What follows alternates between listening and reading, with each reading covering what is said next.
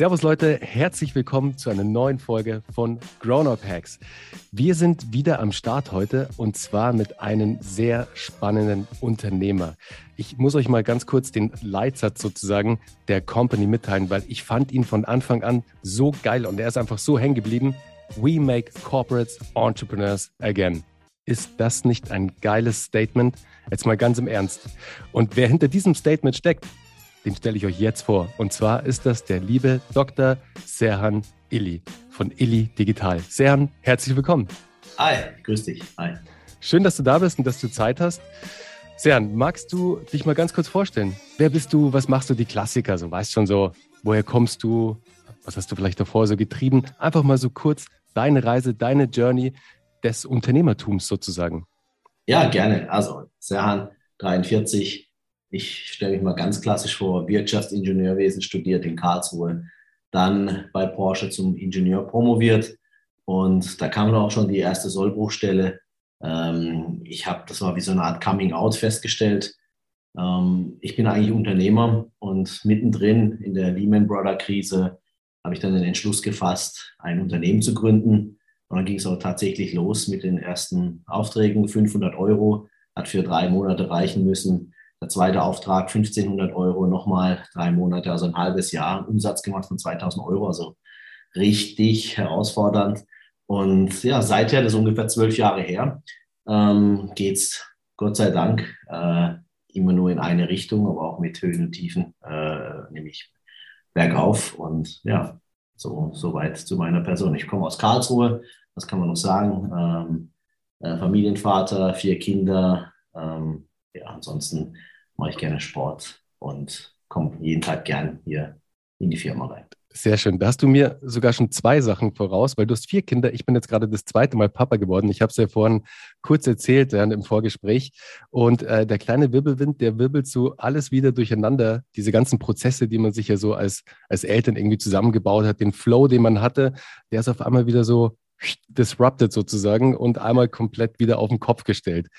Deswegen ähm, war für mich jetzt auch erstmal wieder eine Umstellung, aber ich bin auch wieder zurück und äh, back sozusagen und freue mich jetzt extrem auf das Interview. Und du hast gerade was gesagt von Sern und zwar, dass du bei deiner Zeit bei Porsche dich da entschieden hast, dann äh, ein Unternehmen zu gründen. Was war denn wirklich die treibende Kraft dahinter? Also was war es, das dich dazu getrieben hat aus so einer Stellung? Ich meine, bei Porsche Ingenieur, promoviert, also das ist ja schon, da hat man sich ja was aufgebaut. Was hat dich dann dazu bewegt, dass du sagst, hey, ich lasse das jetzt alles hinter mir und ich starte mein eigenes Ding? Ja, du kannst dir echt vorstellen, meine Familie damals, Bekannte, Freunde, die waren natürlich alle schockiert. Wie kann man, wie kann man das aufgeben? Aber ich muss auch sagen, ähm, was war so der eigentliche Punkt? Ich wollte ähm, einen bestimmten Weg erreichen, einen bestimmten Weg einschlagen, aber das hat nicht so funktioniert. Also in einem Corporate-Umfeld, ähm, da, da, kann man das einfach nicht so durchziehen, wie man es möchte. Da gibt es Rahmenbedingungen, da gibt es Absprachen, da gibt es andere Menschen und, und äh, oft spielt die Performance auch gar keine Rolle, sondern es gibt irgendwelche politische Entscheidungen oder es passt gerade nicht, der Zeitpunkt ist nicht da. Das waren ganz viele Argumente, wo ich, wo ich total erschrocken war. Äh, Achtung, also ich kann die Arbeit super gut, ich kann es besser als der andere und ich kann dem anderen aber auch gut zuspielen. Aber das hat dann irgendwie nicht so gereicht. Äh, und, und ja, dann habe ich mir einfach überlegt, Mensch, äh, ich wollte so eine Jobposition erreichen. Hat ewig gedauert. Die, die, die Vakanz war dann auch weg. Und damit war dann auch so ein bisschen auch die Enttäuschung verbunden. Und dann, und das war eigentlich mehr vielleicht so eine emotionale Trotzreaktion, dann zu sagen, okay, komm, ich, äh, äh mich nervt das alles. Ähm, äh, und ich wage jetzt den, den Schritt. Zwischendrin, muss ich ja noch sagen, hatte ich aber auch, also bei Porsche hat es ja dann nicht so geklappt, hatte ich auch ähm, tatsächlich ganz viele Bewerbungsgespräche. Also ich habe mich dann überall beworben. Es war schon wie so eine Situation, okay, ich möchte mich selbstständig mal ein Unternehmen gründen. Auf der anderen Seite redet jeder auf mich ein, mach's bloß nicht, schmeiß nicht alles weg. Und dann bin ich so drei Monate zweigleisig gefahren, habe extrem viele Bewerbungsgespräche gehabt. Aber die haben mir alle bescheinigt, Mensch, ich passe da gar nicht rein. Äh, und ich, halt, ich kann mich noch an so ein Assessment Center erinnern. Da haben sie mir das Profil ähm, zugesendet als Ergebnis. Und bei dem Thema äh, ich weiß nicht, wie das hieß, aber das Thema um Umtriebigkeit, also das Thema Unternehmertum und unternehmerisch Denken, da war ich in Relation bei 132. Also im Vergleich zu den anderen. Also 100 ist okay, man, trifft so die Mitte, also neun, unter 100. Und da habe ich irgendwie gemerkt, Mensch, also ich, ich, muss das jetzt mal akzeptieren, wie so eine Art Coming Out, jetzt, jetzt los. Dann habe ich natürlich, äh, ging es gleich los. Visitenkarten, Notebook, Webseite, Auto, Handy, los geht's. Äh, nichts kann mich aufhalten, sozusagen. Ach, stark. Du, mir ging es mir ging's, mir ging's wirklich ähnlich. Also ich war ja auch, ähm, sozusagen nach dem Studium bin ich äh, direkt in Teile Geschäftsführung vom Deutschen Sportfernsehen geworden, was extrem cool war. Sehr viel gelernt, aber ich habe schon nach einem Jahr gemerkt, die Strukturen, mir fällt es einfach extrem schwer, mich unterzuordnen. Weißt du, mich unterzuordnen im Sinne von, ähm, ja, Befehle zu empfangen sozusagen und diese auszuführen und nicht frei in meiner Denke und frei in meinem Handeln zu sein. Und so, das führte halt dazu, dass es relativ schnell zu Reibungen kam am Ende des Tages. Äh, was aber für mich auch okay war, weil ich das dann auch relativ schnell gemerkt habe, so, okay, ich habe hier viel gelernt, ich kann hier viel lernen, aber eigentlich so richtig diese Transformation, die eigene, die erreiche ich nur, wenn ich meine eigenen Projekte mache. Ähnlich wie bei dir. Ja, absolut. Das Gefühl hatte ich natürlich auch. Man will mehr machen, darf aber nicht. Und das habe ich total ja. gemacht. Sag mal, was war denn dann dein allererstes Projekt, dein allererster Auftrag? Um was ging es denn da? So, das war, ach, das war äh, für einen Automobilzulieferer. Und ähm, den kam auf Empfehlung. Äh, eigentlich war es eine, ein Mitleidsauftrag. Also hat, ich, ich kam da, ich muss dir vorstellen, Nadelstreifen in den Tennisclub und da war der Geschäftsführer, der war total verschwitzt. Ich rieche da Pommes, Bratenfett. Ja, da hinten wird Bier getrunken. Es ist ein Verein, also so eine schmuddelige Atmosphäre. Obwohl es ein renommierter Tennisclub war. Ich, was mache ich hier? Total deplatziert und war dann wirklich echt down. Draußen hat es geregnet. Gerade so einen Parkplatz gefunden, ein bisschen außerhalb. Kommst da wirklich an mit äh, Regentropfen auf dem Jackett und die Schuhe irgendwie noch mit Matsch und so. Und dann sitzt dann da und denkst, okay, irgendwie hast du das anders vorgestellt. Dann sagt er, sag mal, Hartmut hat gesagt, ich soll dich beauftragen, was machst du eigentlich? Und dann habe ich ihm das erklärt und erklärt. Sag, hey, du, ich verstehe das nicht. Pass auf, ich gebe dir 500 Euro, kannst du mir das und das und das machen? Und dann habe ich gesagt, ja, okay, mache ich. Äh, und das war dann, da ging es um die Entwicklung einer, einer strategischen Konzeption, wie sich ähm, das Unternehmen in einem bestimmten Marktsegment positionieren soll und wie es mehr Umsatz machen kann. Und das habe ich ausgearbeitet, habe es vorgestellt und die haben es auch tatsächlich umgesetzt und hat auch Erfolge gezeigt. Äh, ich habe aber leider nur 500 Euro dafür bekommen. ja. Okay, aber immerhin, der erste Auftrag war drin und äh, du hast dich zum zweiten sozusagen weiterhangeln können, wo, der ja. dann immerhin schon 1500 Euro Volumen hatte. Also ist ja schon, geht ja was, ja, ging ja was. Absolut, rechne das mal prozentual aus, ja. Doch, an sowas musst du dich dann, musst du dich dann erfreuen, weil sonst drehst du durch. Ja, also ja klar. Um dich herum, deine Freunde, die entwickeln sich alle weiter. Und äh, du siehst aber auch noch deine ehemaligen Kollegen bei Porsche, die, die, äh, die fahren schon die schicken Autos, äh, machen Karriere, denen geht's gut, planen schon ihr ganzes Leben und du hängst da, hängst da quasi rum und versuchst irgendwie in Arbeit zu kommen. Und das, das war wirklich schon hart. Ja. Also du suchst wirklich Arbeit. Du bist da mhm. ausgebildet, bist ein High-Performer, willst was machen und und du, du bittest quasi um Arbeiten. Das war wirklich so eine Situation. Ich glaube, diese, das war so der, der erste Punkt, wo du so innerlich auch mal gebrochen wirst, ja, wo du sagst, okay, ähm, du klopfst halt überall an und versuchst, hey, ich brauche Arbeit, ich, ich, ich lass, lass mich das umsonst machen, aber lass mich dich als Referenz nehmen, ja, und äh, keine gute Strategie natürlich. Ja. Mhm. Kostet, kann es nichts gut, Gutes sein, ja.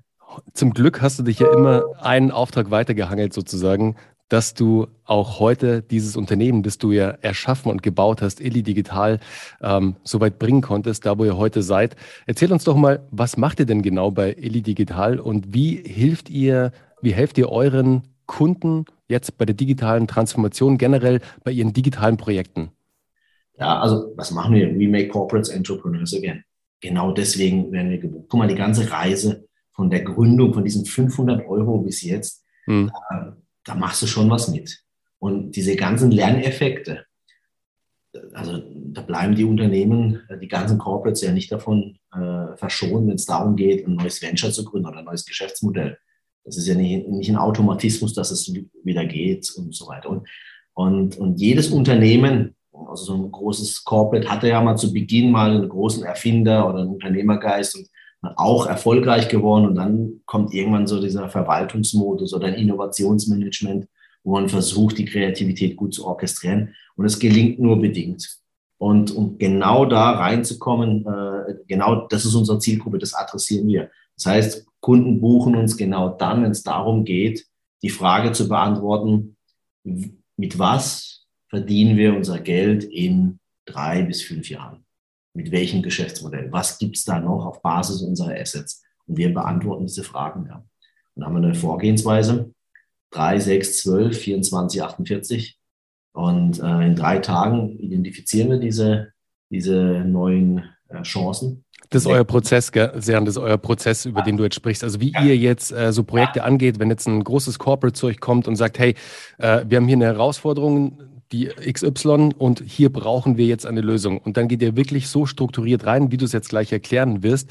Ich fand es super. Ich habe mir den Prozess angeguckt auf der Website. Ich finde es das geil, dass ihr das Ganze auch so offen darlegt. Das ist nämlich auch ein großer Unterschied, finde ich, weil viele Beratungsfirmen lassen sich gar nicht so in die Karten schauen. Also wie der Prozess aussieht. Meistens haben sie auch gar keinen Prozess. Sie entwickeln dann on the fly irgendein angepasstes Konzept sozusagen. Aber bei euch finde ich stark, dass ihr wirklich diesen 3, 6, 12, 24, 48 Prozess habt. Erklär uns doch da mal mehr dazu. Ja, also wie gesagt, drei Tage neue Chancen identifizieren. Sechs Wochen steht das Geschäftsmodell, die Strategie, die Ausrichtung. In zwölf Wochen gibt es einen, Prototypen. Dann in 24 Wochen haben wir ein Minimum Lovable Product, verdient schon Geld, da gibt es eine Zahlungsbereitschaft. Es ist also schon nicht nur ein Produkt, sondern ein Business. Und danach machen wir Growth Hacking, also das ganze Thema Skalieren und so weiter. Und ich sagte, seitdem wir das paketiert haben und seitdem das so tangibel ist, äh, ja, geht es auch richtig gut ab. Kann ich mir vorstellen, weil jetzt ist es greifbar. Also es ist greifbar, wie schnell sowas auch möglich ist. Weil das, auf das ein, eine, eine leitende Persönlichkeit in einem Corporate gar keine Lust hat, ist, dass sich etwas lange zieht wie ein Kaugummi und dass es einfach keine Ergebnisse gibt oder die Ergebnisse zu lange dauern. Geht auch gar nicht. Also äh, gegenüber den ganzen Stakeholdern, da wird es dann schwierig, dass man sich da auch ja, verargumentiert sozusagen. Und dass ihr das so klar rausdefiniert habt, finde ich sehr, sehr cool. Hast du da für uns mal einen Use Case jetzt an dieser 3, 6, 12, 24, 48, an dem Prozess, wo ihr vielleicht in der letzten Zeit so ein Projekt durchgespielt habt und wie schnell ihr dann zu einem Prototypen gekommen seid, den Prototypen am Markt getestet habt, der auch dann schon Geld verdient hat und dann auch weiter in die Execution, ins Growth Hacking gegangen seid? Hm, ja, gerne. Also das Schöne an, an dem Prozess ist ja, du kannst ja überall einsteigen. Also manchmal haben die Unternehmen schon eine Chance identifiziert, sehen da was und übergeben es uns dann. Also das, das heißt, äh, das, beim Prozessschritt 3 ist ein Haken dran die wissen noch nicht, wie sie das Geschäftsmodell stricken sollen. Und da haben wir zum Beispiel mit, ähm, mit der BASF, äh, kann, ich, kann ich gerne nennen, ein wunderbares Projekt gemacht. Da ging um, um, ja, um Digitalisierung in, im, im Shrimp-Farming-Bereich, also und digitales Farming. Und ähm, du kannst, also was ist der Hintergrund? Ähm, bei, der, äh, bei der Zucht von diesen äh, Shrimps äh, ähm, geht es eigentlich darum, dass man die optimale Menge an, an, an Futter äh, zur Verfügung stellt zum richtigen Zeitpunkt. Und das wurde alles händisch gemacht, mit Papier dokumentiert. Und wir haben das überführt in eine, eine gamifizierte App. Das heißt, ähm, ähm, wann, zu welcher Tageszeit äh, gebe ich die, die optimale Menge an, an, an Treatment und, und, und, und Futter da entsprechend rein. Und äh, wenn ich das gut schaffe, dann habe ich da die Streaks und ich kann ich kann Punkte sammeln und äh, der, Arbeiter quasi in diesen Farms, der, der kann quasi ähm, Punkte sammeln, die eintauschen und sich seine eigene Schrimpfarm aufbauen in der virtuellen Welt, hat dann Tokens, kann die in dem Shop einlösen und so weiter. Und das äh, hat, ist ein wahnsinnig großes Nachhaltigkeitsthema. Es macht Spaß, es ist digital, du sammelst die richtigen Dateninformationen. Ähm, du als ähm, Endnutzer kannst quasi auch die Historie sehen, also das, was ich esse, äh, war das immer gesund, äh, wurde das irgendwie unter guten Bedingungen äh, äh, aufgezogen und so weiter und was ist damit passiert. Also ich habe da wirklich so Track Record. Das sind solche Themen. Ähm, das ist so ein Use Case, was uns auch unheimlich Spaß gemacht hat und was auch, äh, was auch die Firma glücklich gemacht hat. Ja. Ist auch zum Anwendungsfall gekommen in Brasilien, in Asien. Ja. Abgefahrenes Projekt, also wirklich abgefahrene Use Case. Mit dem habe ich jetzt äh, als allerletztes gerechnet, dass du mit einem Shrimp Farming Projekt kommst und einem Gamification Projekt. Das ist ja, ist ja der Hammer. Also jetzt erstmal für mich, da haben sich natürlich ganz viele Fragen irgendwie entwickelt. Wie groß ist denn da eigentlich so der Markt? Also da müssen wir jetzt auch gar nicht drauf eingehen. Das ist nur gerade in meinem Kopf irgendwie aufgekommen. Wie viele von diesen Shrimp Farmern gibt es denn überhaupt? Weißt du, also wie viel Anwender gibt es am Ende? Weil der Anwender ist ja BSF ist dann sozusagen der, der, der Hersteller von dieser also App, von dem Produkt. Amazon ist ja auch schon reingegangen in Indien, um quasi die ganzen Bauern, Mikrobauern da zu unterstützen. Also mhm. wir haben auch ein Projekt ähnlich ähm, in, in Indien, wo es darum geht, kannst du ja so, so, so ein Bauer in Indien, der hat halt sein Stück Land und schafft es noch nicht, das Optimum aus seinem Stück Land herauszuholen, weil er, ja, wann soll ich jetzt gießen, wann soll ich jetzt äh, düngen, wann soll ich jetzt entsprechend äh, die, die Schritte einhalten. Und wir mhm. haben quasi das ganze Wissen demokratisiert und in so einer, auch in so einer Applikation zur Verfügung gestellt. Und du kannst dich dann für den, der, der Strawberry Fetischist oder der Potato Master, kannst dich dann wirklich in diese, durch, über dieses Gamification kannst du dich dann wirklich als, als der Bauer schlechthin entwickeln. Wenn du dann siehst, deine Crops, die wachsen und so weiter, und kannst Punkte sammeln.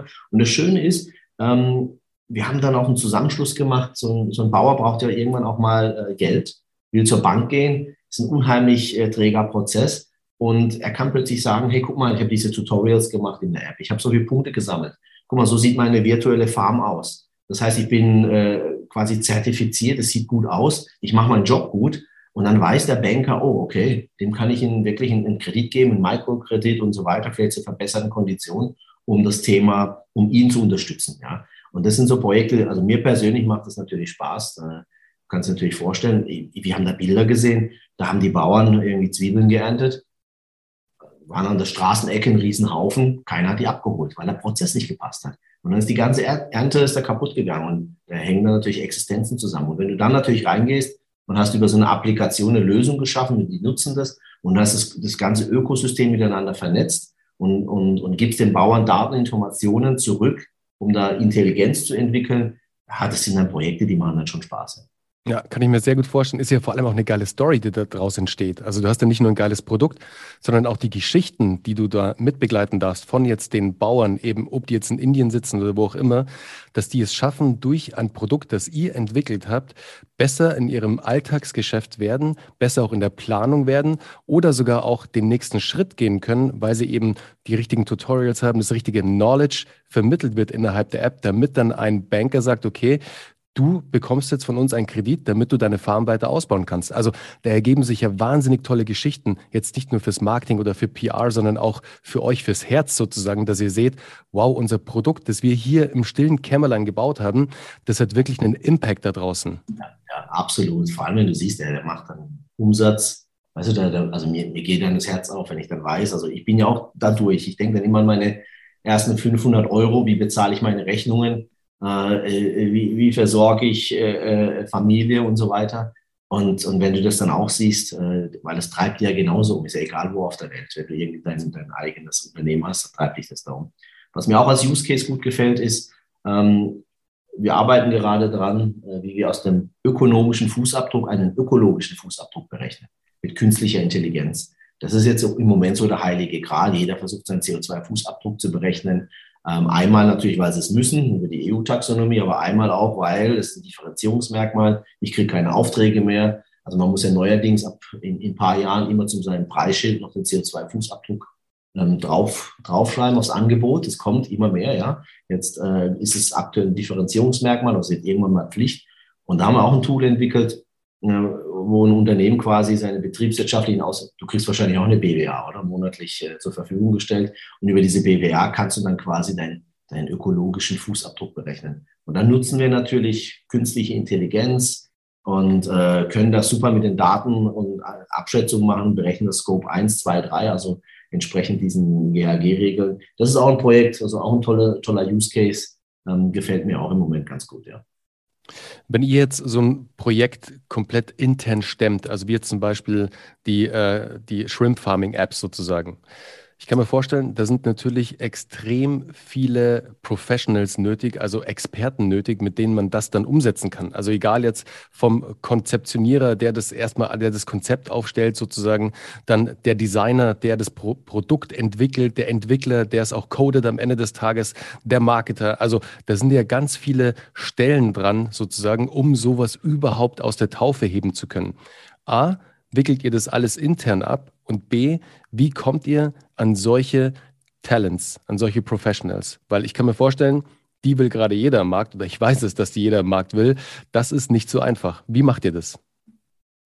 Ähm, also da hast du völlig recht, wir sind total divers aufgestellt. Also wir haben die, die klassischen Maschinenbauer, Wirtschaftsingenieure, Strategen. Dann haben wir einen zweifachen E-Sports-Weltmeister, der auch noch Game Design studiert hat. Wir haben Psychologen, wir haben Design Researcher, wir haben Data Scientists, äh, wir haben AI-Spezialisten, dann haben wir natürlich die, die ganze Range für, äh, für Full-Stack-Developer, Frontend, Backend, DevOps, alles, was dazugehört. Und, und äh, die orchestrieren wir dann quasi wie so eine Art, äh, ja, wie so, ein, wie so ein Musikstück, ja, von Anfang, Ende bis zu Ende wird das dann quasi äh, durchorchestriert. Und ja, wie kommen wir an die? Ist tatsächlich, ähm, wir kommen, wir haben, also wir, wir kriegen sehr, sehr viele Bewerbungen. Also pro Woche kriegen wir 10, 12 Bewerbungen. Allerdings ähm, ist es unheimlich schwer, ein gutes, einen guten Fit zu bekommen. Und ich finde, wir, wir, haben, wir haben zwei Dimensionen, wie wir die aussuchen. Ähm, äh, Performance und Trust. Performance ist so, habe ich eine hohe Chancenintelligenz, kann ich abliefern und denke ich wie ein Unternehmer. Ja, also bringe ich in, in diesen drei DNA-Sachen, die für uns essentiell sind, bringe ich, kann ich da einen Beitrag leisten. Das andere Thema ist äh, Trust. Ähm, hab, also habe ich eine, eine große Empathie? Kann ich mit meiner Kompetenz andere empowern, befähigen, äh, unterstützen und äh, bringe ich den nötigen Respekt mit äh, in der Zusammenarbeit mit den Kollegen. Und, ähm, und wenn du das jetzt mal als Portfolio mal aufspannst, also eine Achse ist jetzt mal äh, Performance, die andere ist Trust, ja, also wenn du es mal gedanklich vorstellst, dann will ja jeder hohe Performance, hohe, ho hohes Vertrauen, will ja jeder rechts oben. Aber das ist unheimlich schwer. Äh, wenn du jetzt sagst, du hast vielleicht einen, der macht eine super Performance, und, aber du kannst ihm nicht vertrauen, das ist, äh, das ist, das ist schlimm. Ja? Also hatten wir auch schon mal, also ich habe auch mal so Fehler gemacht, so Leute einzustellen. Wir schauen auf die Leute, die vielleicht ein bisschen weniger auf dem Performance-Level haben, aber maximal vertrauen kannst. Und weil das, was du dann als Gap hast im, im Bereich Vertrauen, das kannst du lernen, dass, ähm, indem du Fehler machst, äh, indem du so viele Kundenprojekte hast, ganz in verschiedenen Branchen. Und die lernen da so viel, den Gap kriegen, wir geschlossen. Aber den, den Vertrauensgap, den kriegst du niemals geschlossen. Also das ist so, das sind die beiden Dimensionen, wo wir da äh, äh, entscheiden. Übrigens, das haben wir jetzt auch nicht erfunden. Äh, die Navy SEALs, die suchen so ihre Mannschaft. Ja, die stellen es so zusammen. Das hat mich damals super inspiriert und ich habe gesagt, ey, genauso ist es. Wir gehen da in, in die Projekte rein. Das sind jetzt nicht irgendwie äh, 400 Leute, die da, äh, ich sage mal wie bei Essential, gehen die dann rein und äh, sind im ganzen Unternehmen verteilt, sondern wir sind ja wirklich eine Spezialeinheit, die da reinkommt im Top-Management und sich um die Themen kümmert und abliefert äh, und dann auch wieder geht. Und äh, und, und da ist so die Parallelität entstanden. Ja. Aber kann ich wirklich jedem empfehlen. Performance und Trust, die, anhand diesen beiden Dimensionen sein Team zusammenzustellen, da fährt man gut damit. Hm. Du hast gerade die Fehler erwähnt. Also wie ist denn bei euch die Fehlerkultur? Also du hast ja gerade gesagt, ähm, die Performance, die kann man dann ausbauen durch eben, man macht Fehler, lernt aber aus den Fehlern schnell, also fail fast sozusagen, um schnell auch wieder ins Lernen zu kommen, in die Performance zu kommen. Wie habt ihr oder wie hast du bei euch bei Illy Digital die Fehlerkultur aufgebaut? Also akzeptiert ihr Fehler? Dürfen Fehler gemacht werden? Wie ist da der Prozess, weißt du? Also der Fehlerkultur sozusagen intern bei euch im Unternehmen? Ja, also Fehler machen es unheimlich. Also ich sage immer, entweder, äh, ja, wir machen ja keine Fehler, wir, wir lernen. Also ich, ich, diese Woche hat mein Pitch, der war sensationell schlecht. Hey, ich habe da zwei aus dem Team die Chance gegeben, es voll vorzubereiten. Ja. Wir haben eine Stunde Zeit bekommen. Da war der oberste Chef da. Ich habe nach 26 Minuten habe ich abgebrochen und habe gesagt, Leute, das geht total in die falsche Richtung. Die Unterlage war katastrophal. Und mich hat es ungefähr drei Monate gekostet, diese Chance zu erarbeiten, dass wir da kannst du natürlich vorstellen, ich auch noch als, als, als roter Typ sozusagen, habe mich total aufgeregt, ja. Habe kurz durchgeatmet und klar, die Diskussion war dann schon, wie kann man, also wie kann man nur, ja, wie kann man diesen Fehler machen, wie kann man das machen, wie kann man das machen und dann ähm, aber ich war auch unheimlich dankbar dafür, dass es passiert ist, weil ich weiß ganz genau, die zwei machen das nie mehr. Und das, und das ist es. Also ein, ein Fehler zu machen, das ist super. Du lernst daraus. Natürlich, wenn du den zwei, dreimal machst, dann beleidigst du, glaube ich, deine eigene Intelligenz. Ja, also nach dem vierten Mal muss man sich mal fragen. Ähm, aber Fehler zu machen, unbedingt. Und ähm, wir haben jetzt auch eine neue Kollegin, die ist, die ist jetzt, die, ähm, jetzt die Woche angefangen. Und äh, die haben auch ermutigt, das ist das Projekt, mach's und mach bitte deine ersten 50 Fehler. Ja, und dann reden wir weiter.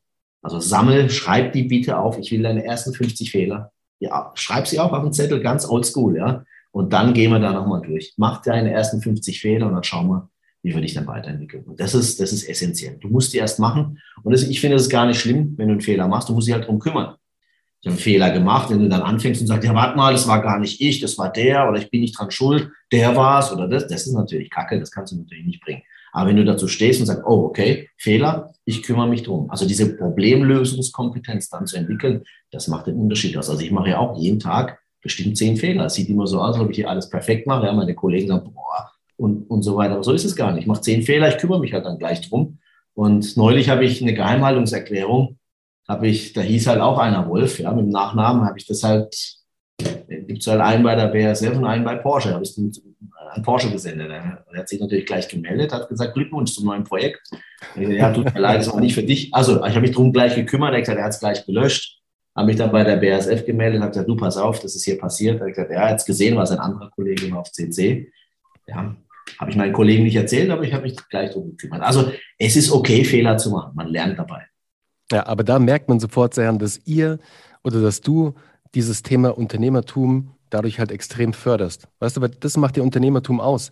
Hey, ich meine, mir ging es ja nicht anders. Du, ich habe bis mein erstes, bis meine erste Unternehmung richtig geflogen ist, habe ich vier, fünf andere Unternehmungen gebraucht, äh, die halt nicht so gut funktioniert haben. Aber aus denen habe ich gelernt. Ich habe zwar auch, äh, ich habe viel Zeit verloren. Ja, verloren habe ich ja nicht. Ich habe da ja äh, sehr viel mitgenommen. Aber vor allem habe ich viel Geld investiert in diese Projekte, äh, was am Ende da nichts geworden ist. Aber das gehört dazu. Also ich kenne wirklich die wenigsten Beispiele. Jetzt, du bist auch äh, ein Ausnahmebeispiel sozusagen äh, mit, mit deinem Werdegang sozusagen. Ich habe noch zwei, drei andere, die halt mit der ersten Gründung gleich richtig erfolgreich geworden sind und auch große Exits gemacht haben. Bei den meisten Unternehmen, die ich kenne, die haben einfach davor ein, zwei, drei Projekte gemacht oder Unternehmungen gegründet und die sind halt nicht so durch die Decke gegangen. Die sind nicht so geflogen, wie man sich es eigentlich vorgestellt hat. Da sind ganz viele Faktoren dann natürlich äh, dazwischen gekommen. Aber es ist so wichtig, dass was ihr macht, diese Fehler zu fördern. Auch der Ansatz, schreibt da mal diese 50 Fehler runter, um zu reflektieren, um überhaupt mal dahin zu kommen. So, ah, krass, den Fehler habe ich gemacht, was kann ich besser machen, dass ich ihn beim nächsten Mal. Das ist ein gutes, gutes Wort. Genau. Ja, also diese Reflexion zu haben und das zuzulassen, okay. Also viele beschäftigen sich dann immer mit, oh nee, also kein Fehler, das war ich nicht oder also unheimliche Kreativität, um das einzugestehen also, oder Erklärungen zu finden, warum. Und also meistens wie beim Fußballern, ja, der Rasen war zu nass, der Ball war zu weich und die Zuschauer waren zu laut und der Schiri und so weiter. Also man hört ja manchmal, also Reflexion, das ist das Geheimwort. Also dass, dass man wirklich sich damit auseinandersetzt. Und das, ey, das ist die beste Fortbildung, die du haben kannst. Das, da kannst du, das kannst du so buchen. Hast du jeden Tag vor deiner, gehst brauchst nur aufstehen, rausgehen, Fehler machen, dich freuen. Ja, ich ärgere mich trotzdem über den Pitch. Übrigens, wie ist es ausgegangen? Ich habe natürlich angerufen. Ich habe gesagt, hey, sorry, also äh, war nicht gut. Äh, kriegen wir eine zweite Chance. Wir werden es jetzt so oder so aufbauen. Wir haben verstanden, das und das. Und haben wir tatsächlich einen zweiten Termin jetzt bekommen. Ach, super. Ja, ich drücke euch die Daumen. Aber äh, machen Sie die zwei gleichen wieder, die zwei gleichen Kollegen? Ständig, die sind da mit dabei, die müssen durch. Oh, okay, die oh, haben jetzt... Wir wollen nicht dabei sein. Ah, okay, cool. Ja, also ja, muss man, muss man. Time, time to shine. Jetzt ist time ja, to shine. Ja, an die zwei. Kollegen. Ja, ja. Du hast erzählt, so mit, mit mehreren Unternehmen. Ich glaube, so ein Turnaround hatte ich auch. Also ich bin ja mal gestartet mit äh, Ili Consulting, hieß es ja. Und, und, und dann wurde die Ili Digital draus. Und ähm, ich hatte auch so ein, so, so ein Momentum, wo, wo da war irgendwie Juni und, und ich habe die ganze Mannschaft raus. alles auf Null reduziert. Da ist noch einer übrig geblieben, der ist immer noch da. Und dann war irgendwie klar, ähm, ich muss das Ding komplett neu aufbauen. Und im September habe ich dann angefangen, in diesem Jahr äh, komplett neu einzustellen. Also ich, da habe ich genau diesen Fehler gemacht. High Performer, Low Trust. Ja, die waren alle, das war wie so eine Star-Ensemble wie bei Real Madrid, als wenn die, die ganzen Fußballer einkaufen und die harmonieren vielleicht noch nicht so, so gut zusammen. Ja, hatten wir genau diese Situation und dann habe ich festgestellt, hey, ähm, muss noch mal, wir brauchen neue Kompetenzen, Digitalisierung ähm, äh, muss reinkommen und, und dann innerhalb von ja, einem halben, dreiviertel Jahr eine komplette Mannschaft aufgebaut, nochmal neu und, und, und hat dann total nach oben skaliert. Und das meine ich, also wenn man Unternehmer ist, diese Entscheidung zu treffen, Achtung, ich reduziere das auf Null, also wir schmeißen alle raus und bauen das nochmal neu auf. Das passiert jetzt halt im Corporate natürlich nicht. Da, wird, da verlässt unheimlich Zeit. Und diese, ich weiß nicht, was passiert wäre, wenn ich nicht so schnell reagiert und entschieden hätte. Ich weiß nicht, ob es uns da noch gäbe oder nicht, aber ähm, diese Entscheidungsfreudigkeit, auch zu wissen, okay, das ist jetzt eine Entscheidung, die ist vielleicht nicht 100 oder 120 Prozent gut, vielleicht nur zu 60, 70 Prozent, aber die hat uns wirklich, ähm, ja, die hat mir den Arsch gerettet. Jetzt waren wir oft oder im letzten Zug bei den Fehlern. Was war denn dein größter Fail, Serhan, so jetzt in deiner Lauf, in deiner Laufzeit als Unternehmer? An was kannst du dich da erinnern? Also, Gibt es jede Menge. Ich, ich sag mal zwei, okay? Mhm. Die mir jetzt einfallen. Das eine ist, ich habe an der Uni oder sonst wo nicht, nicht gelernt, wie man mit, mit Kollegen oder Personal oder umgeht. Ähm, und da war immer, wenn ich reinkomme, Hände an die Hosennaht. Ja, kennst du das Stammstehen und habe das sehr streng geführt. Und wirklich, also klar, du musst halt Rechnung bezahlen. Das Wasser steht dir echt äh, Unterkante Oberlippe und musst da, musst, und dementsprechend kann bist du nicht entspannen und kannst auch gute Laune machen und so weiter. Da musst du halt wirklich die, die Themen durchpeitschen und, und, ähm, und, und dementsprechend agierst du auch. Also die Führung extrem schlecht. Da habe ich viel gelernt, zu verstehen, hey, du gibst einen Haufen Geld aus für, ich sage jetzt mal, für Ressourcen. Und wie behandelst du das? Also, also hey, Leute waschen Autos, sage ich jetzt mal, zweimal die Woche saugen es aus, aber dann, also jetzt mal von der, und du nutzt quasi deine Mannschaft, du holst uns das Optimale raus. Und das war so, ein, so, ein, so eine Erkenntnis, wo ich dann denke, du musst besser die Menschen erreichen. Nicht die sollen dir dienen, sondern du musst denen dienen. Du musst die empowern, dass die maximal ihre Kreativität, ihre Leistungskraft entfalten können.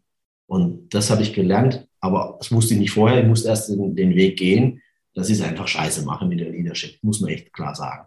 Habe ich aber gebraucht und ich glaube, jetzt ist, jetzt mache ich es ziemlich gut. Also ich kriege echt gutes Feedback. Alle sind, alle sind happy und, und, und ich sehe es aber auch, die, die wickeln die Projekte ab ohne mein großes Zutun und das ist eigentlich so das, das beste Kompliment. Das andere Thema, was auch ein Fehler ist, ich hier mal eine Situation beschreiben, das war ganz am Anfang. Ich war mit meiner Familie im Urlaub. Und es waren drei Wochen. Ja, meine Eltern sind, waren da noch dabei und, und so weiter. Und ich hatte drei Wochen lang extrem schlechte Laune, weil ich Existenzängste hatte. Ich hatte, wenn ich aus dem Urlaub zurückkomme, ich habe keinen Auftrag. Ich habe nichts, ich, ich weiß nicht, ich habe am nächsten Monat kann ich keine Rechnung stellen. Aber die, die Rechnungen laufen, die ich bezahlen muss. Und ich war natürlich total unentspannt. Habe alle angekläfft und war mies drauf. Kannst du dir natürlich vorstellen. Was, also ich denke mir, was mache ich? Die Sonne scheint und du bist hier und, und arbeit, kannst nicht arbeiten. Ja, die, die technischen Voraussetzungen da, wo wir waren, war, waren auch nicht gerade prickelnd und so weiter. Und, und am letzten Tag vom Urlaub kam ein Anruf. Das war damals die Firma Bombardier. Und die haben gesagt, ah, übrigens, wir würden gerne das Projekt weitermachen und haben dort den größten Auftrag damals der Firmengeschichte, das waren damals 60.000 Euro, haben sie dann gebucht und ich war dann am letzten Tag. Und was mir dann unheimlich leid tat, am Ende des Tages war natürlich alles gut, ich war natürlich total erleichtert, aber ich habe die Leute und die Menschen um mich herum, ja, also habe ich verpasst. Also die waren natürlich alle stinkig, ja. Und dann habe ich auch gemerkt, boah, also da, da musst du, also diese Hygiene muss irgendwie sein. Wenn es im Geschäft nicht gut läuft, und das ist auch eine Herausforderung als Unternehmer. Du trägst es mit nach Hause zu deinen Freunden, überall in dein privates Umfeld. Also ein bisschen eins zu ein Spiegelbild. Und da eine Trennung reinzubekommen, das ist, das ist auch eine sehr, sehr große Herausforderung. Es ist, es ist nicht einfach. Ich glaube, ich zeige mir einen, der das gut hinkriegt, aber ich habe da gemerkt, da muss man echt aufpassen. Also es bringt nichts, wenn du ähm, Misserfolg hast oder, oder eine Herausforderung hast und du lässt es dann in dein Umfeld einfach raus. Und das, das war so auch ein Fehler, wo ich gedacht habe, ach, das, das möchte ich nicht mehr. Also so, dann, dann, dann gehe ich lieber zurück in den Corporate oder schiebe Einkaufswagen beim Metro oder sowas. Ja. ja, ging mir schon ganz genauso sehr. Also wirklich, ich habe tatsächlich auch ein, zwei sehr gute Freunde deshalb verloren, also weil ich das leider zu sehr auch halt mitgetragen habe und auch äh, ja, gespiegelt habe, was echt äh, nicht gut von mir war. Und da habe ich aber aus dem Fehler auch gelernt. Ich konnte leider die Freundschaft nicht mehr reaktivieren, was schade ist. Mhm. Aber ähm, ich habe da sehr viel mitgenommen, auch wie ich mit meiner Familie umgehe, wenn solche Themen anstehen. Ich hatte da auch ein Beispiel, du, das war, da habe ich mein, mein, mein Buch, mein erstes Buch geschrieben und ich habe es damals in Kapstadt, Südafrika fertig geschrieben, die letzten, die letzten, keine Ahnung, 150, 160 Seiten oder so und hatte natürlich einen Abgabetermin, der auch noch auf meinem Geburtstag fiel. Weißt du, war, da kam vieles zusammen und ich war im Urlaub mit meiner Familie, mit Freunden und ich hatte halt das Einzige, was ich im Kopf habe, waren halt war halt dieses Buch fertig zu schreiben. Ich saß sechs Stunden da und die haben das alles gar nicht verstanden. Was macht denn der Typ da? Wir sind ja alle in der Sonne und happy life und der Typ sitzt da im, in seinem Zimmerchen und schreibt sein Buch und ist die letzten, ist irgendwie untergetaucht. Ja. Das war für mich auch, du, das war das für mich auch. Unterschied aus. Genau das macht den Unterschied aus. Viele denken ja, ich mache, ich gründe jetzt mal ein Startup oder ein Unternehmen, kaufe mir weiße Sneakers und Hoodie und dann bin ich mit dabei. Hey, Leute, für alle, die zuhören, es ist einfach eine faire Sache. Wenn man performt und die Situation, die du jetzt gerade beschrieben hast, die hatte ich wirklich auch hundertmal. Du kannst dich dann entscheiden, liefere ich es jetzt ab, ja, mache mach ich es fertig und ich liefere ab und dann kommt der Erfolg von alleine. Oder wenn du sagst, ja, warte mal, also jetzt Südafrika, Kapstadt, Freunde, Family, komm, das kann ich schieben, dann wirst du keinen Erfolg haben. Und das ist der Preis, den du dafür bezahlen musst. Das muss jedem klar sein so Situationen kommen, das ist der Preis, den du bezahlen musst. Das heißt, alle denken dann, oh, ich meine jetzt schicke Autos, tolle Sachen, bist finanziell total unabhängig. Und jetzt heißt, ja, dir kommt ja alles zugeflogen. Nee, die ganzen dunklen Momente, ja, und, oder auch die ganzen Entscheidungen, die du hast treffen müssen. Also, und es waren auch wirklich schmerzliche Entscheidungen dabei. Und das ist, und ich finde es fair. Also, wenn du diesen Weg gehst und du gründest dein Unternehmen, du kommst automatisch rein und der Weg, der zeichnet sich von alleine. Wenn du dich dann jedes Mal dafür entscheidest, du lieferst ab, mit den Kosten oder mit dem Preis, den du bezahlen musst, wie du es gerade beschrieben hast, dann kommt der Erfolg von alleine. Du musst halt gucken, dass die andere Seite halt, dass du die halt irgendwie am Laufen hältst. Also du hast gesagt, du hast einen deiner besten Freunde verloren, also die Freundschaft. Ich habe ich hab natürlich gedacht, ähm, ist mir natürlich auch passiert. Ich war mit, mit äh, einem 30 Jahre lang befreundet. Ich habe den Fehler gemacht, ich habe den bei mir in der Firma ein, eingestellt. Kannst du dir natürlich vorstellen, weil der, der, der hat damals seinen Job verloren. Und ich habe gedacht, ah, komm, dem hilfst du jetzt. Ja, hat nochmal seinen Job verloren, hat dreimal gegen seinen Job verloren, hintereinander. Ich dachte, komm, ich springe jetzt ein. Und das ging natürlich total in die Hose. Kannst du dir vorstellen. Und das war, ging so zu einem Bruch, seither kein, kein Kontakt mehr. Also das sind solche Sachen, Unternehmertum. Ja, es ist nicht alles irgendwie, äh, wenn du es dann irgendwie im Forbes Magazine liest, ja, Top 40, Under 40, jawohl, hier Exit mit allem drum und dran es ist auch wirklich ja, Drecksarbeit dabei. Ja, das stimmt, das stimmt. Sag mal, Sean, jetzt hatten wir irgendwie die größten Fails und Freundschaften verloren und äh, ja auch ähm, negative Themen, die natürlich das Unternehmertum auch mit sich zieht. Jetzt habe ich Lust auf so ein positives Ding, weißt du? Was war denn, und du hast es vorhin angesprochen, es ist ja Teil eures Prozesses, das Thema Growth Hacking, dass ihr in die Produkte, in die Projekte mit einfließt um dann natürlich auch relativ schnell exponentielles Wachstum hinzubekommen für ein neues Projekt.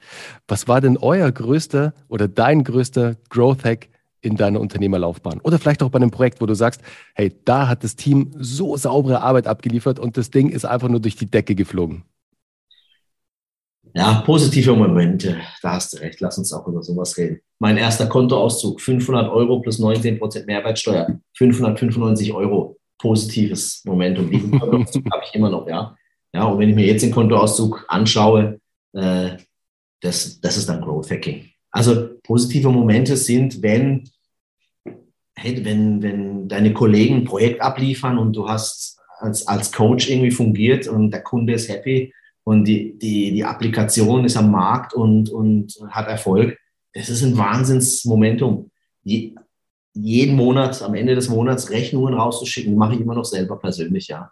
Weil das für mich ein absolutes Glücksmomentum ist. Ich gucke dann immer und okay, ich gehe die persönlich durch, mache mein Autogramm drunter, schaue mir das tatsächlich, hat völlig irrelevant. Ja, du weißt, du kriegst von einem Konzern eine Bestellnummer, maschinell muss ich unterschreiben, aber ich mache es immer noch äh, äh, wie ein alter Kaufmann, äh, so wie es sein muss. Und ich genieße es total. Es gibt so viele tolle Momente. Heute Morgen hatten wir Teamsport im Park. Das Team macht mit. Dann kommen wir hier, stellen an der Espresso Bar, alle haben gute Laune. Äh, äh, unsere, unsere Kollegin, die Edwina, hat uns da Superfood gezaubert nach dem Sport. Jetzt sind alle am Start und, und arbeiten an den Projekten. Das sind solche tollen Momente, die, die als Unternehmer, die, die also ich ich kann, ich kann nie mehr zurück, sage ich dir. Ich kann nie mehr in den Corporate rein. Ja.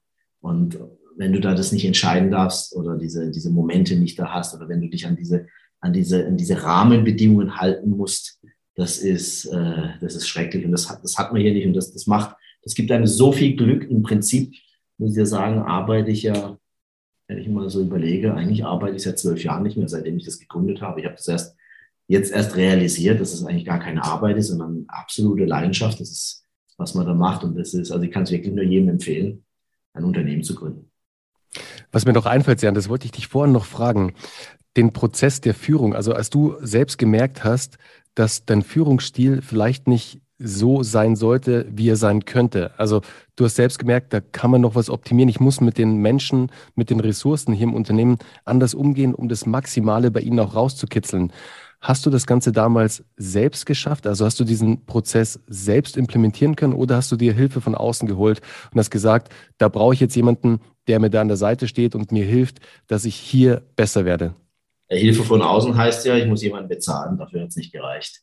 Und äh, bin natürlich, ich weiß auch nicht, ob es so nachhaltig gewesen wäre. Es gibt manche Themenstellungen, da musst du alleine durch. Oder das, was du vorhin gesagt hast, hat mir sehr gut gefallen. Das Thema reflektieren, erkennen, hey, das war nicht gut, oder, na gut, auf der anderen Seite haben die es auch nicht gut gemacht, verstanden, wo, was habe ich ausgelöst, okay, du hast da falsch ausgewählt. Und diese Reflexion, da wirklich offen und ehrlich damit umzugehen, ähm, ich glaube, es ist wirklich am nachhaltigsten, wenn du, das, wenn du diesen Prozess selber durchgehst, ja. Und du deine eigenen Leadership-Qualitäten entdeckst.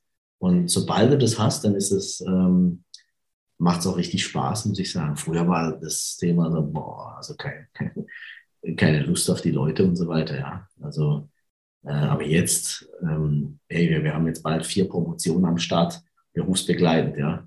Oder äh, wir haben da wirklich ganz neue Kompetenzen, die ich nicht habe und das ergänzt sich perfekt. Das ist wie so ein, so ein tolles Mosaikbild an der Wand, wo du dann wirklich siehst, da ist nochmal ein Steinchen dazugekommen, jetzt sieht es noch besser aus als vorher. Und du hast schon gedacht, es ist schon perfekt, jetzt ist es noch perfekter. Und das sind dann, dann macht Spaß, wenn man das so ein bisschen gestaltet. Ja. Super. Sag mal, wo holst du dir deine Inspiration her, Sern? Also wo lässt du dich inspirieren? Hast du in letzter Zeit ein Buch gelesen, das dich total mitgenommen hat, also wirklich jetzt im positiven Sinne, das dich beflügelt hat, vielleicht auch schon länger her? Hörst du Podcasts bestimmte? Hast du bestimmte Magazine? Was inspiriert dich? Also wo holst du dir die Inspiration her, um auch so neue Themen anzugehen, dich mit neuen Themen zu beschäftigen? Also ich, ich habe tatsächlich ein Buch, das, das lese ich einmal im Jahr immer wieder. Und, und ich muss sagen, jedes Mal ähm, erkenne ich da nochmal was anderes drin. Und das ist das Buch von Mark McCormack, uh, What They Don't Teach You at Harvard Business School. Und das ist so ein Self-Made-Mann. Und der hat das auch aufgebaut alles. Und, und das sind nicht Kapitel, das sind immer so kurze Stories. Und, und dann teilt er sein Wissen, wie er einen Vertragsabschluss doch hingekriegt hat. Oder wie er einen Fehler gemacht hat, aber es wieder hingekriegt hat, wie er äh, Growth Hacking betrieben hat, wie er ähm, seinen Wettbewerber äh, äh, hinten gelassen hat und hat einen Zuschlag bekommen. Das sind so wirklich tolle Themen dabei und ich kann es wirklich jedem empfehlen. Das sind wirklich Themen, die kriegst du nirgendwo beigebracht. Das ist so Street Credibility dabei. Ähm, das sind ganz, also snackable, total einfach zum, zum Konsumieren. Jedes Mal, wenn ich das Buch nochmal lese und, und und dann ist sofort so ein Matching da. Ah, dieses Jahr hast du quasi das erlebt. Ich lese immer gegen Ende des Jahres oder Anfang des Jahres. äh, ähm, lese ich das Buch nochmal und dann sehe ich die Stories und dann habe ich da die, und da hole ich dann die Inspiration. Natürlich äh, Podcasts anhören, ähm, lesen, äh, darüber sich inspirieren zu lassen, was natürlich auch inspiriert sind. Das, das mag ich so. Wir haben ja ganz viele Industrien, ganz viele Kunden und die kommen ja mit ihren Problemstellungen her. Und das sind dann auch immer wieder neue Menschen. Also wir arbeiten nicht an einem Produkt, an diesem einen Fahrzeug für die nächsten zehn Jahre, sondern immer ständig wechselnde Projekte und Menschen und die inspirieren natürlich auch. Also wie hat der das gelöst? Und dann lernt man auch Menschen wie dich dann kennen und hört denen zu und die teilen dann ihre Geschichte und, und, ähm, und ich bin Gott sei Dank total neidfrei. Also mich interessieren erfolgreiche Geschichten und überlege mir dann, boah, wie hat er das hingekriegt, ja? Und, und unterhalte mich dann mit denen und, und frage dann auch, wie hast du es geschafft? Was waren also die Fragen, die du gestellt hast? Wo hast du es mal richtig äh, verkackt? Wie hast du es gelöst? Ähm, und ja, und dann, dann inspiriert mich das. Also das Thema Abliefern, da saß ich mal neben einem Milliardär im Fußballstadion. Und ich habe hab mich natürlich nicht für Spiel interessiert. Ich habe ihn, hey, sag mir jetzt bitte, wie schaffe ich das? Jetzt guck das Spiel an, ja, wir reden nachher. Und so, nein, sag's mir bitte. Und er sagt, jetzt guck das Spiel an, nerv mich nicht. Also, sag mir jetzt die Formel. Ich, ich kann mir sagt, ey, abliefern, abliefern, abliefern. That's it. Und scheiße, da hat er echt recht. Es ist es tatsächlich. Denk an dein Südafrika-Buchding. Du hast abgeliefert. Am Ende des Tages ist es nur das. Ja, und das hat mich damals inspiriert. Und ich glaube, ich könnte jetzt wirklich die Tür aufmachen, hier aus dem Büro raus, können fragen, hey, was ist, was ist unsere Währung hier überhaupt? Dann sagen alle abliefern. Und alle wissen das. Mir ist es egal, wann die es machen, ob die das auf Hawaii machen, irgendwo in Kupferberg in Franken oder in Karlsruhe, irgendwo in, in Schlosspark, egal, Hauptsache, die liefern es ab. Und dann kommt der Erfolg. Ja. Du hast da gerade einen sehr spannenden Satz gesagt, Sean, beziehungsweise was sehr Spannendes erwähnt, sich mit den Menschen zu connecten, Menschen kennenzulernen, mit denen dann auch über ihre Stories zu sprechen. Und soll ich dir ein Vehikel sagen, das ja, dir dabei hilft, dass du genau das machen könntest, vielleicht auch als Corporate Project für Illy Digital? Ja, was? Warum startet ihr nicht einen eigenen Podcast? ja. Ganz im Ernst, weißt du ja. warum? Weil ich sage dir mal zwei Punkte, warum ein Podcast so extremst spannend ist, den viele gar nicht auf dem Schirm haben. Viele denken, ja, das ist halt ein bisschen Content und dann macht man halt so einen Podcast, dann ist da so Audio-Content draußen.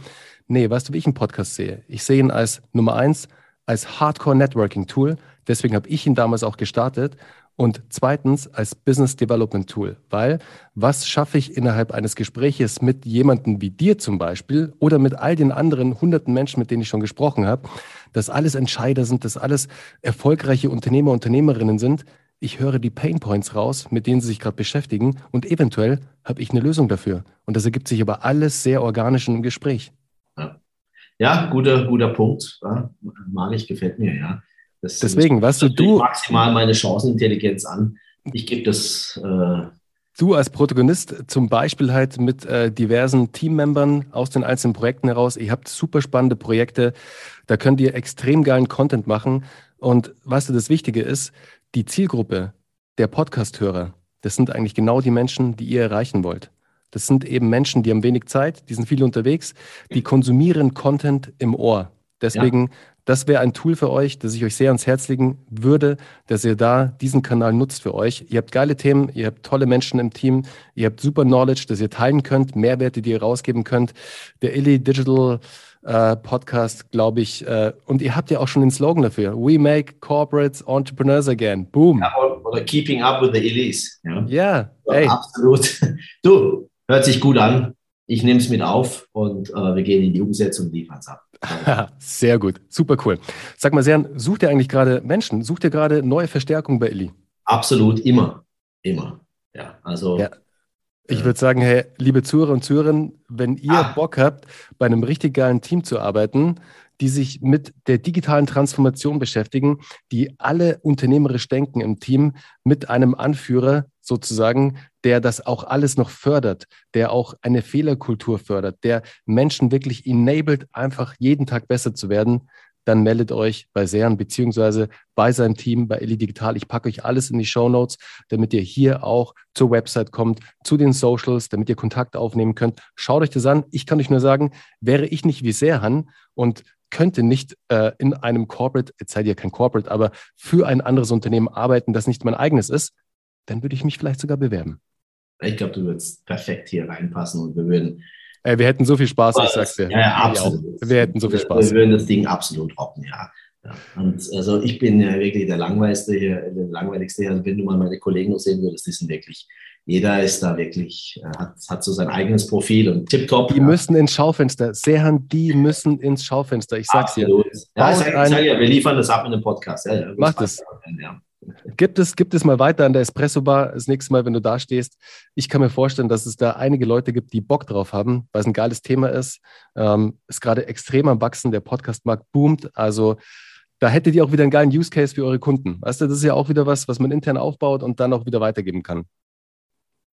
Sehr schön, machen wir. Jetzt müsste eigentlich noch ein Link kommen für deine für deinen Shop, wo du so Podcast, äh, Hardware und Software Nee, nee, das, das machen wir, sehr, das machen wir alles. Ich hatte es ja, das ist Punkt zwei sozusagen, äh, das machen wir dann im Nachgespräch. Alles klar. Du, herzlich eingeladen, komm gerne mal bei uns im Büro vorbei. Äh, sehr gerne. Und, und, und schau dir mal die Atmosphäre an und, und äh, gib mir ein, ein Feedback, äh, lernen. Auf jeden Fall. Und du bist, wie gesagt, herzlich eingeladen, schau gerne vorbei bei uns. Super cool. Sehr, dieses Interview hat mir extrem viel Spaß gemacht. Ich finde, du hast eine geile Story, du hast was extrem Geiles aufgebaut mit Illy Digital. Ähm, ich wünsche dir und euch, dem kompletten Team für die Zukunft spannende Projekte, mindestens genauso spannende Projekte wie die Shrimp Farm, die Shrimp Farming App, die ich geil fand.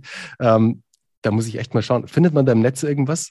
Ja, war da. Ja, ja. ja. Das ist okay. wirklich.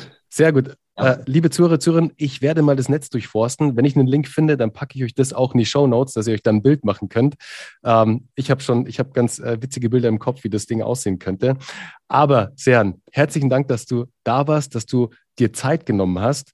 Und wie gesagt, Leute, die, die Lust haben, sich das Ganze mal näher anzuschauen, ihr findet alles in den Show Notes von Illy Digital. Geht auf die Website, schaut euch mal den Prozess vor allem an. Da findet ihr auch mehr Content auch zu den einzelnen, zu den einzelnen Protagonisten, zu den einzelnen Kunden auch. Da findet ihr einen Haufen Stuff. Geht drauf, informiert euch und am Ende, wenn ihr Lust habt, bewerbt euch. Das wäre super. Gerne. In diesem Sinne, Cern, ich wünsche dir noch einen schönen Tag. Ja, Dankeschön. Wünsche dir auch. Mach's gut.